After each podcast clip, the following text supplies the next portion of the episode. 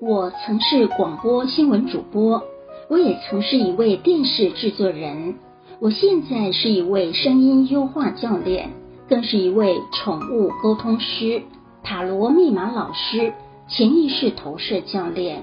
媒体人斜杠从零到一要多勇敢！欢迎加入我的频道，让我们互相成为彼此的心灵捕手跟生命教练。让我们一起聊聊毛小孩、宠物沟通，聊聊塔罗密码，掌握流年运势，聊聊潜意识投射、自我探索，聊聊声音优化，抢占自媒体市场。我们可以无所不聊，因为这是我跟大家分享从零到一媒体人斜杠的体会跟心得，希望跟你互相陪伴，共同成长。Hello，您今天好吗？我今天本来想跟大家聊聊我斜杠的另外一个项目——潜意识投射卡，这是一个。很好的自我探索跟问题解决的工具。不过啊，就在刚刚要录 podcast 的时候，突然间有媒体赖我说我写的一篇宠物沟通的稿子，毛孩读心术，农历七月爱犬每晚捶高雷，宠物沟通师吐真言，主人秒泪崩。这篇文章。上了他们的话题点阅率排行榜的流量第一名。本来呀、可以说是，呃，努力爬格子都没有人闻问。虽然啦，我在其他的媒体本来就有固定的专栏，但是总觉得应该要让更多人知道，呃，宠物沟通这件事情可以让有需要被帮助的人都可以得到相关的讯息。呃，但是因为今天突然间。啊、在另外一家媒体的流量突然间变高了，所以其他的媒体啊、也纷纷找上门，希望我能够提供他们稿子，而且提供的这个密度能够频繁一点。你知道吗？本来啊，投稿的时候是很多媒体对这样的议题不见得有兴趣，没有想到一个流量就可以吸引更多的报道。我觉得这是一件相当好的事情，并不是呢，因为我想要出名，而是我知道有很多人对于家里的呃毛小孩非常的关心，那他们也希望能够得到一些呃帮助，但是呢，就是不知道要找谁去。那当这个事情能够有更多人的去分享之后，我相信，也许呢，我们都能够尽一点微薄的力量。所以呢，我今天录音呢，我就决定要改变话题，还是来谈谈大家呃比较有兴趣的这个宠物沟通好了。改天再跟大家聊聊潜意识投射。宠物沟通虽然是跟宠物聊天，不过您也知道，最直接碰触到的核心人物呢，其实是主人。前一阵子有一位案主，他没有事先跟我打招呼。突然之间，我就接到他的 LINE 的电话。我当下老实讲，我心里头有一点错愕。我不是那么喜欢接到这样案主的咨询啊，没有事先透过文字大家互相认识一下，我完全的没有心理准备，呃，可以说是措手不及的，我就要在 LINE 的电话里面去跟一个陌生人讲电话。这其实不是内向的我所喜欢跟所擅长的事情。那么一接起来呢，哇，问题对我来说更是属于那一种辛辣等级的棘手。问我，呃，他们家的狗狗啊，从去年农历七月开始，每天半夜都会这个嚎叫，就是呃，大家说的捶高雷吧。那他不知道怎么办。他希望我能够帮忙沟通看看。您知道我当下第一个反应是什么吗？我的直觉当然是，莫非他家里有阿飘？可是因为我没有通灵的本事，我第一个念头是什么呢？我先想转借给我会通灵的老师，所以我就很主动的帮忙联系。但是老师他告诉我，要今年的三月以后才能够轮到，要我先问对方可不可以等。电话的那一头的案主呢，很着急，说他等不了，他希望还是由我来帮忙看看。我在想，如果是属于这个看不见的、无形的东西，我到底能够帮上什么忙啊？到底该不该接呢？可是我都还没有告诉他我要接还是不接的时候，他已经啊、自顾自地说起了他最近的一些悲惨的遭遇。他被家暴，然后被离婚，被净身出户，听起来很悲惨。唯一他从夫家带出来的就是这一条狗狗哦。然后他就开始说着他的遭遇。还好，他表现得还蛮坚强的。我本来有点担心，他是不是以为我这里是心理咨商的地方，他可能需要一个心理咨商师。但是我不是啊，我扮演的是宠物沟通的角色。但他的狗问题还没有讲完，他就开始讲人的问题。你可以非常清楚地听得出来，他心里头有多苦。最后，我选择，我就静静地陪伴他，听他说话。我也不敢逾越了我的角色，给他任何的意见。还好，这位朋友，这个案主，他也很节制，他没有哭天抢地，没有一发不可收拾。老实讲，我一开始还蛮担心的，因为有一些人，他抓到有人愿意听他讲话。他可能就是完全的失控，但还好他都没有，只是他很快速的让我了解他目前的处境。那么听完他的遭遇之后，我决定硬着头皮接下来，但是我心中有一把尺，那就是我回答的时候要更加的小心，我不能够再让受伤的心灵再多承受一点点不必要的压力，好吧？既然我选择当浮木，我要让他觉得很安全，所以我就决定，不管我沟通到的结果是什么，我都不能够建议他搬家。为什么？因为你知道，带一只毛小孩要去租房子，哪有那么简单呐？你随便上租屋网，都是说不能养宠物，很多的房东。他都不愿意有养宠物的房客，因为怕房子会被破坏。而这位案主他才好不容易安顿下来，同时现在呢，狗狗我听得出来也是他活下去的唯一力量。如果我建议他把狗送养，我想也不是他想要听到的回答。沟通当中啊，他的狗狗告诉我。对于妈咪的遭遇，他全部看在眼里，他很想安慰妈咪。他还说，他这样子乱叫，其实就是为了要保护妈咪。然后电话那一头的主人呐，听到毛小孩对他满满的爱之后，他跟我说，他很意外，他不知道他们家的狗狗原来对他有这么样的关心，你知道吗？那一种。被夫家欺负，没有人可以依靠，然后他们家他随身带着的这一只啊、毛小孩，竟然对他充满了怜惜，充满了不舍。他原本还很癫哦，情绪都没有释放出来哦，但是后来啊，我就听到了他开始哭泣的声音，他的情绪溃堤了。因为他终于有勇气，把他压抑很久的这个委屈跟情绪，都在我这个陌生人面前彻底的释放。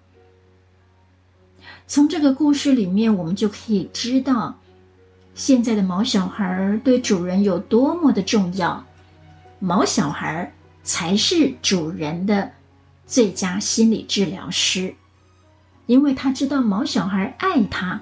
他就有动力再继续活下去，他就有动力再继续的为生活打拼。所以毛小孩虽然不会讲话，但是他所传达的爱，透过宠物沟通师转达之后，对于一个受伤的呃妇女来讲，其实是很有疗愈的作用。那另外前几天呢，我又接到一个没有事先打招呼，就突然间联系我的个案，再度给我带来很大的惊吓。我在上课啊，结果突然间我的 LINE 有人传了讯息进来，他写说我家的狗过世了，可以帮我通吗？诶，这个通跟沟通差一个字，差很多哟。通啊，应该是指通灵吧，我猜。可是我再一次的跟他强调，我不会通灵。我还问他说：“请问你们家的狗狗过世多久了呢？”结果他的答案更让我惊讶。他说：“两个钟头前。”诶，一般人这个时候不通常都是忙着处理后事吗？怎么会第一个时间想到来做宠物沟通啊？我我我记得当年我遇到我们家猫儿子过世的当下。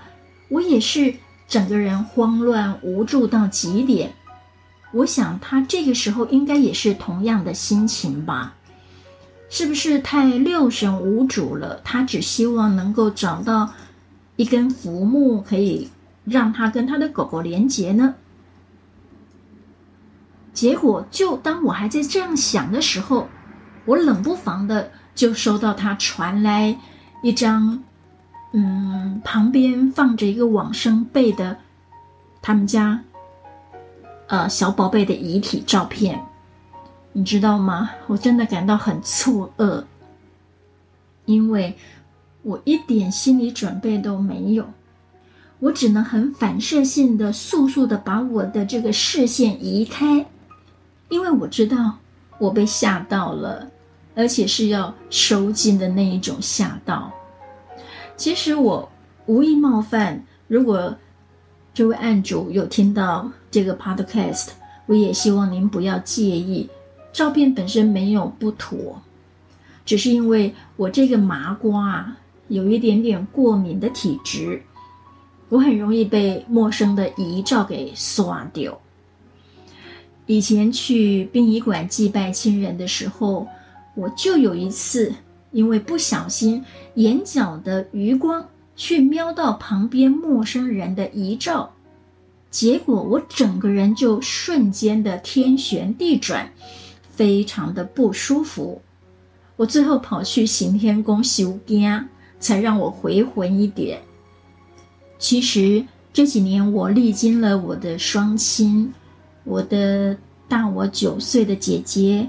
还有我的猫儿子过世的这些伤痛，我自己本身的 iPad 里面的相簿里，满满都是处理后事过程的这个照片。对我来说很单纯，就是一种纪念，一种保存。但是我很怕被别人看到。我常常开玩笑的说，如果是有人捡到这个 iPad，一定以为这个人是在殡仪馆工作。不然，谁的 iPad 里面都是这样子的照片呢？所以我从来不轻易的传给别人，再亲的人我也不会传，因为我们要尊重对方愿不愿意看到这么让人不舒服的画面。我知道不是每一个人都愿意看到这种照片的，你知道吗？我的姐姐在尼泊尔火葬的时候。那个火葬的场景，就等于像是露营的烤肉区，这么样的开放。我站在他前面的距离呢，大概一个人的距离而已，我就看着他火化，然后我在现场拍照。这些照片呢，我连自己的家人我都不敢传给他们看，因为真的不是每一个人都受得了的。有一次啊，一位算命先生说他想看看我老姐的照片，因为这里面牵扯到一些可能是我姐姐的事情。我跟他说：“哎，我只有那种照片嘞，我不好意思给你看了。”我再三的跟他确认说：“你确定你真的要看吗？”他跟我说：“没有关系，没有关系。”他看过太多这样子的照片了，我才敢秀出来给他看呢。那我想，这位案主会这么样轻易的把他们家狗狗的遗体照片传给我，应该是，应该是对我很信任吧。我只能这样子解读他的讯息，因为他事先没有预告就直接传给我。我想应该是他非常的思念，思念过度，所以考虑上没有想的那么样的周全吧。其实毛小孩刚走没多久，就急着想要跟他沟通，这种案例最近的确碰到不少，但是属于这个个案，他的时间最短，他的宝贝才离开两个钟头，可见。毛小孩在他心中的地位有多么的重要？不过，到底离世的毛孩要经过多久才能够做宠物沟通，才能够做这个离世沟通呢？嗯，通常我会建议二十一天之后，也就是三七过后再来做沟通，是比较不会去打扰到毛孩的一个恰当的时间。以我自己的经验为例。我们家的猫儿子往生的头七那一天呐、啊，我也跟无头苍蝇一样，一直的在找宠物沟通师。然后我只想抓住一根浮木跟它进行连接，怎么样都好，只字片语也可以。我只想知道他过得好不好，他现在在哪里。但是当时沟通的答案就真的只有一句话：头七的时候。那位宠物沟通师跟我说：“你猫儿子这个时候根本没时间理你啦，他正忙着排队投胎呢。”后来啊，我也逐渐了解到，离世二十一天之后再做宠物沟通的这个理由在哪里。我们好比方说，用搭飞机来比喻好了，呃，过世的毛小孩。他正展开一段新的旅程。这个时候呢，他是要打包行囊，要办手续，要排队准备登机，最忙碌的时候。可是呢，我们身为主人的，一直隔着这个出境的玻璃，泪眼婆娑地对他挥手，一再的叮咛，希望他小心，希望他怎么样，巴拉巴拉巴拉。那么他是不是得不时的？停下他手边的进度来回应你呢？如果他也非常的爱你，他会走不开的，结果他的整个行程是会被延宕的哦。所以啊，二十一天是给毛孩一点点时间去转换环境，也是一个给主人整理自己情绪的时候。像最近有另外一个主人。跟我说，他想要知道他的毛孩在另外一个世界好不好？当时是不是发生了什么样的意外，他才会走得那么突然？但是因为要排队，所以呢，他刚刚也赖我说，他经过这段时间的情绪整理之后，他已经决定暂时不要去打扰他，希望他好好的在彩虹国能够很快的有呃排队投胎的机会。所以，一般我会建议说，三七之后再来问毛孩你过得好不好。这个时候，他差不多已经报道完毕了，他对于他的新环境也有一点点熟悉，一点点了解了，也才能够给你一些你想知道的答案。所以我只能建议这位案主先处理好后事，而且呢，最好。很重要的是，不要选择离他家里太远的宠物灵骨塔，或者是宠物灵骨塔园区，因为啊，如果太远的话，以后你要去看它，真的很不方便。我也有案主呢，因为太不方便了，有长达一年的时间都没有去跟他的毛孩儿。呃，安慰安慰他，因为他觉得没有车子真的很麻烦。但是他就跑来问我说：“那我的这个毛小孩啊，他有没有怪我一年都没有去看他呢？”所以为了避免以后在祭拜的时候觉得太遥远、太麻烦，你会让自己又陷入另外一种的愧疚当中。所以当时我就给了他这样子的一个建议。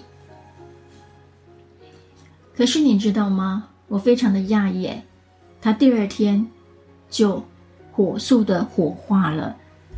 他把它放在一盆小盆栽里面，就带回家了，放在他家里面。他不像我当时对待我家猫儿子那么样的执着，你知道吗？我足足冰了我们家的猫儿子两个礼拜的时间，十四天内，我才终于愿意放手。应该找不到像我这么的特殊的案例了。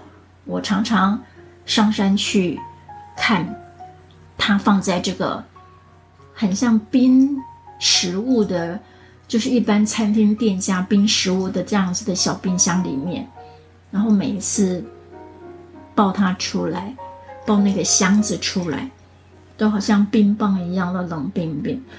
可是我就是舍不得让它火化。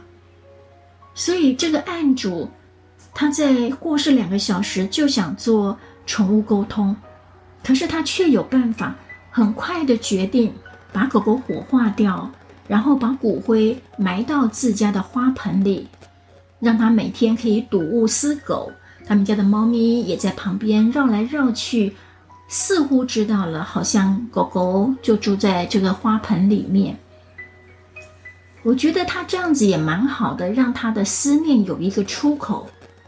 毕竟每一个主人爱的方式都不一样，只要你觉得没有遗憾，这个最重要。你觉得呢？嗨，我是柚子梨，在您心中是不是也有一段您跟毛小孩的故事？每到晚上就让您想起他呢？我想听听您跟您的毛小孩的故事。欢迎来到我柚子梨的脸书专业，跟我一起分享你心中最爱的他跟你们的故事。当然啦，如果您的朋友需要这一方面的资讯，请您帮忙分享出去，让我们一起来帮助他。今天就聊到这儿了，我们下次再见喽，拜拜。